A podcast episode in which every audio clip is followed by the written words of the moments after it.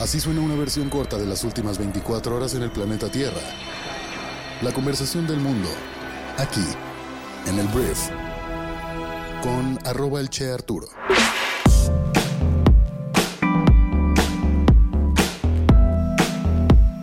Muy buenos días, bienvenidas, bienvenidos a esto que es el brief para este jueves 20 de abril. Yo soy Arturo Salazar, soy tu anfitrión y uno de los fundadores de Briefy y en este podcast vas a informarte con un resumen de las noticias que debes conocer el día de hoy para ser una persona bien informada. Antes de comenzar quiero recordarte que este podcast es traído a ti por Briefy, nuestra aplicación móvil diseñada para líderes de negocios que buscan desarrollar sus habilidades de management invirtiendo entre 3 y 15 minutos al día. Descárgala en tu celular y pruébala gratis durante 14 días y espero que te genere mucho valor. Muchísimas gracias por estar aquí, vamos a comenzar con esto, que es el brief. Empecemos hablando de México y tenemos que hablar del presidente Andrés Manuel López Obrador, porque recordarás que el día de ayer hablábamos en este programa de cómo la Suprema Corte de Justicia había declarado inconstitucional el hecho de que la Guardia Nacional formara parte y estuviera al mando de militares en la Secretaría de la Defensa Nacional. Y bueno, obviamente hubo una reacción por parte del presidente porque él era una persona que estaba impulsando muchísimo esto y defendía esta decisión. Y además de criticar a los magistrados que estuvieron a favor de declararla inconstitucional, acusándolos de ser personas que apoyan al viejo régimen. Lo más importante de la nota es que el presidente intentará una vez más hacer que esta, este movimiento de que la Guardia sea parte de la Secretaría de la Defensa sí se concrete. Al parecer, en 2024, que no solamente se van a renovar eh, la presidencia de México, en alguna persona será el nuevo presidente o presidenta, también se va a renovar el Congreso de la Unión, es decir, los diputados federales. Y el presidente dijo tener la confianza de que Morena, Partido Verde y el PT, que el día de hoy son la alianza que pues tienen la mayoría en la Cámara, puedan lograr los votos suficientes para tener la mayoría suficiente y ahora sí pasar esta reforma de una manera constitucional y no de reformas secundarias. Entonces, esa es la apuesta del presidente. Él pronostica que para el 31 de septiembre del 2024, esta reforma que ahora sí mete de manera constitucional a la Guardia Nacional en la Sedena o la deja baja su cargo, será una realidad. Ese es el pronóstico, veremos si se le hace. Ahora, vamos a hablar de la eh, presidencia o del, sí, de los directivos del partido de Morena. Porque mira, en Morena dirigieron, perdón, decidieron hace algunos meses el hecho de que tanto su presidente nacional Mario Delgado como su secretaria general Citlali Hernández estuvieran en el cargo hasta el 31 de octubre del año 2024. Lo cual era una extensión de lo que normalmente debían tener como eh, pues su mandato. O sea, en teoría tengo entendido que ellos deberían salir mucho antes, unos meses antes. Entonces, el día de ayer, a pesar de que hubo una jueza, una magistrada llamada Janine Otalora, que había propuesto en el Tribunal Electoral del Poder Judicial de la Federación que esto no pudiera darse, al final el tribunal validó la prórroga de Delgado en Morena y pues será el presidente del partido hasta después de los comicios presidenciales del año 2024.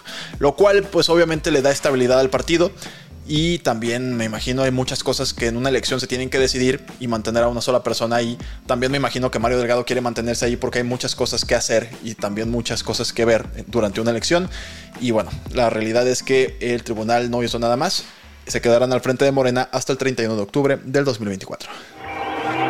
Hablemos de Estados Unidos y tenemos que hablar de un tema que no hemos tocado aquí, pero voy a hacer un resumen muy rápido. Fíjate, que en Estados Unidos en estos momentos está un debate acerca del el uso de un medicamento abortivo llamado mifepristona. Y ha sido un debate de algunas semanas en el que hay personas que quieren prohibirlo por el simple hecho de que te ayuda a abortar y están en contra del aborto. Y hay personas que deciden mantenerlo o quieren mantenerlo como legal en Estados Unidos porque están a favor de que la mujer tome la decisión sobre su propio cuerpo. Es un debate que pues lo hemos discutido en diferentes campos no lo vamos a hacer aquí porque no nos alcanzan nuestros 15 minutos. Pero el tema aquí es que ayer el Supremo Tribunal de Estados Unidos, otra Suprema Corte, mantuvo hasta el viernes el uso del medicamento abortivo. Es decir, en teoría ayer miércoles iba a ser el día en el que ya se iba a prohibir, ya no iba a poder ser utilizado ni distribuido ni nada. Pero por tener otros dos días para discutir acerca de él, la decisión final se va a tomar hasta el día viernes, día en el que podría ser ahora sí prohibido de manera permanente, por lo pronto, este medicamento abortivo mifepristona, que te digo ha desatado un debate sobre precisamente el derecho a abortar en Estados Unidos y de cómo pues la prohibición de este medicamento podría provocar pues el aumento de nacimientos no deseados y te digo todo lo que ya sabemos del debate entre abortar y no poder abortar. Siguiente punto, vamos a hablar de Ucrania. Porque Ucrania ayer reportó en la mañana de este miércoles que ya le llegaron los primeros Patriots, que son sistemas de misiles y de defensa aérea, que son los más avanzados de Occidente. Y estos sistemas, te preguntarás de dónde llegaron, de Estados Unidos, de Alemania y de Países Bajos. Entonces Ucrania dijo que Rusia había lanzado unos 60 ataques aéreos en las 24 horas anteriores, centrados en la ciudad de Bakhmut. Y se espera también que Ucrania solicite más ayuda más armas de defensa aérea en una reunión con aliados esta semana según el Financial Times.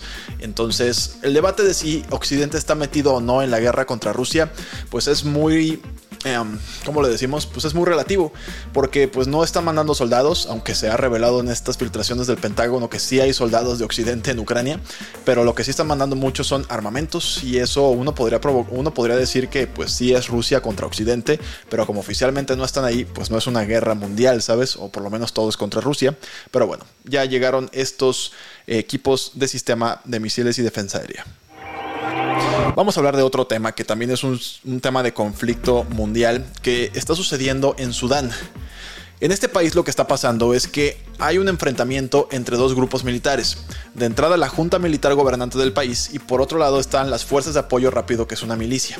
Entonces, esto está provocando una situación humanitaria que Antonio Guterres, secretario general de la ONU, ha dicho que se ha vuelto catastrófica.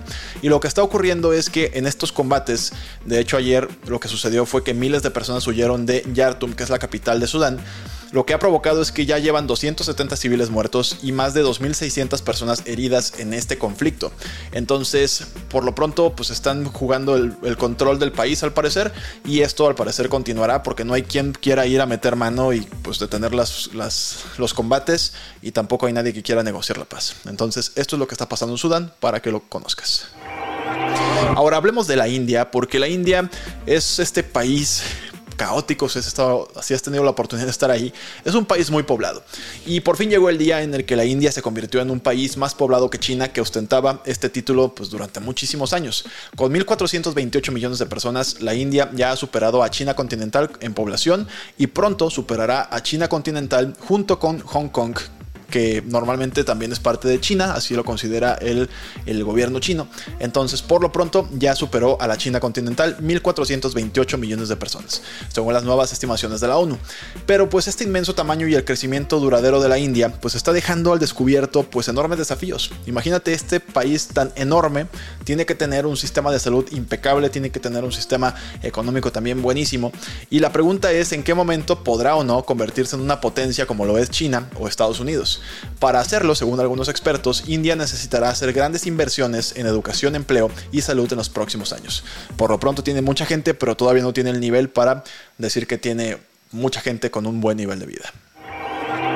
Ahora, vamos a hablar de Apple, metiéndonos un poquito los negocios el día de hoy, porque no es ningún secreto que próximamente habrá unos lentes de realidad mixta, unos lentes que te pondrás y pues podrás ver un poco de la realidad, pero también te va a poner al parecer elementos digitales en el visor.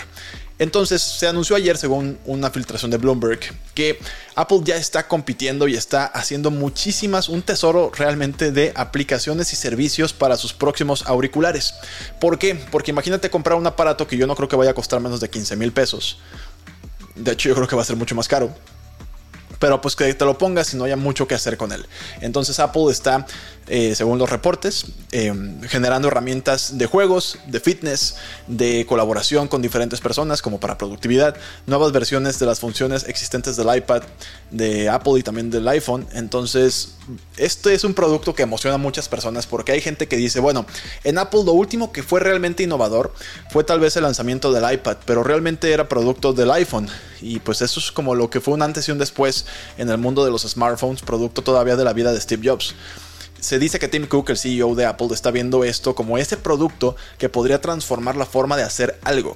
Ya existen otros auriculares, ya, o sea, están los de Meta y hay otros más. Veamos qué trae Apple que no va a ser realidad virtual. Atención aquí. Realidad virtual es cuando te pones unos auriculares y no ves nada del exterior.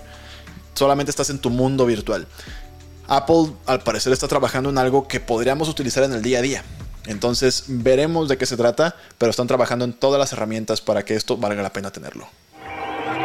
Ahora, vamos a hablar de ChatGPT, que es esta inteligencia artificial de generación de contenido que ayer se enfrentó a 42 asociaciones de escritores, diseñadores y otros creativos alemanes, que le pidieron a la Unión Europea que implemente regulaciones más estrictas para que la inteligencia artificial generativa, como precisamente ChatGPT, pues no esté violando, según ellos, los derechos personales y derechos de autor. Ellos dicen que están Em, pues simplemente acabando con ellos, tal cual. Y puede ser pues, bastante cierto. Estos grupos representan a más de 140 mil autores, fotógrafos, diseñadores, periodistas, ilustradores y artistas alemanes. Y yo creo que esto va a seguir, no sé, fíjate, cuando me pongo a pensarlo, uno de repente, si te pones en modo innovador, uno dice, bueno, es la resistencia habitual a una innovación muy grande que siempre le hemos encontrado. Y la clásica historia de que Henry Ford, si le hubieran preguntado qué querían sus clientes, hubiera tenido eh, mm, carros con caballos. No me acuerdo si esa es la historia así, pero él en cambio inventó el carro, pues, y al principio pues nadie quería un carro, quería caballos. No sé si esto tiene como la misma línea o si estas personas genuinamente tienen todo el derecho a reclamar de que la inteligencia artificial al estar alimentada con las obras de todo el mundo, pues sí representen una violación estricta a los derechos de autor. Tú podrás tener tal vez tu opinión, si estás viéndome en YouTube, deja aquí en los comentarios tu postura. Te digo, creo que es un debate que vale la pena tener. Las dos posturas podrían tener razón, ¿sabes? O sea, esto es algo que todavía no se desarrolla. Ahora vamos a hablar de Marvel y de diferentes eh, bueno, no de Marvel, vamos a hablar del futuro de un actor, que es Jonathan Majors. Jonathan Majors es este actor que fue el antagónico en Creed 3, si ya viste esa película, muy buena, la recomiendo bastante, yo la acabo de ver. Pero también fue eh, Kang en el, el, universo cinematográfico de Marvel, que se supone iba a ser este actor el nuevo villano durante muchas películas y pues estaba como planteándose mucho el futuro de Marvel en este hombre. Entonces, lo que se está diciendo es que el actor ya ha sido despedido de dos de sus próximos proyectos de Hollywood y al parecer Marvel también va a despedirlo próximamente, lo cual representará pues un movimiento de piezas importante, sobre todo porque ya salió una película en donde él era el villano y pues ahora tendríamos que cambiarlo. tendríamos como si yo fuera el dueño de Marvel, pero no. El tema aquí es que, ¿qué pasó? Este hombre está, ha sido acusado de haber abusado de una mujer, eh, de haber golpeado a una mujer. Hubo una disputa doméstica en la que una mujer tuvo que acudir al hospital con heridas leves en el cuello y en la cabeza y pues presuntamente él es el responsable, sus abogados han negado todo y em, pues declaran que es inocente, pero ya sus proyectos cinematográficos y de chamba ya se están afectando muchísimo. Y pues lo normal es que Disney, que es el propietario real, no yo, sino Disney de Marvel, de Marvel y por lo tanto de, de este villano, pues deberían también despedirlo. Hablando de Disney, voy a hablar de una noticia que me pareció increíble, que te la quiero contar. Mira, el actor de Peter Pan, Noah Matthews, se está convirtiendo en el primer actor con síndrome de Down en conseguir un papel importante dentro de Disney. Este, este joven de, de 15 años, habría quien podrá decir que es un niño, interpreta a se llama Slightly, que es el líder de los niños perdidos. Si recuerdas la película o el cuento de Peter Pan, hay un grupo de niños huérfanos en la isla de la fantasía, me parece se llama, no estoy seguro, que pues son, son personas que viven solas pues y que de repente le ayudan a Wendy y a sus amigos. El punto es que este niño hizo historia porque él es el líder de los niños perdidos. Entonces me da mucho gusto que Disney se suba a la inclusión de una manera pues tan orgánica, ¿sabes? Tan buena. Entiendo que Disney tiene obviamente muchísima cola que le pisen y así como muchas cosas que envejecieron mal. Pero bueno, eso me parece un gran avance. Hablemos de fútbol y voy a hablar de la Champions League porque ayer se definió pues ya las semifinales, los últimos cuatro equipos que se van a enfrentar dos y dos para llegar a la final de la Champions, el torneo de clubes de fútbol más importante del mundo que se juega en Europa, por si no estás muy familiarizado, familiarizada. Ayer el Manchester City se clasificó y se enfrentará al Real Madrid en otra semifinal, me parece que han jugado en los últimos cuatro años tal vez dos semifinales estos dos equipos, son, son equipazos y bueno, el Manchester entonces juega contra el Real Madrid para jugarse un eh, boleto en la final de la Champions y la otra, la otra semifinal será entre dos equipos italianos, de hecho es el derby de Milán, es el Inter de Milán contra el Milán. Entonces se viene una gran semifinal, dos grandes semifinales que van a realizarse, el primer partido me parece es en mayo. Esta fue la conversación del mundo para este jueves. Pero antes de irme quiero hacerte mi recomendación del día en Briefy, que es un artículo que también es un podcast, porque también lo grabamos en podcast, que se llama Cómo comunicar una decisión difícil a tu equipo, que fue escrito por Giuseppe Graney.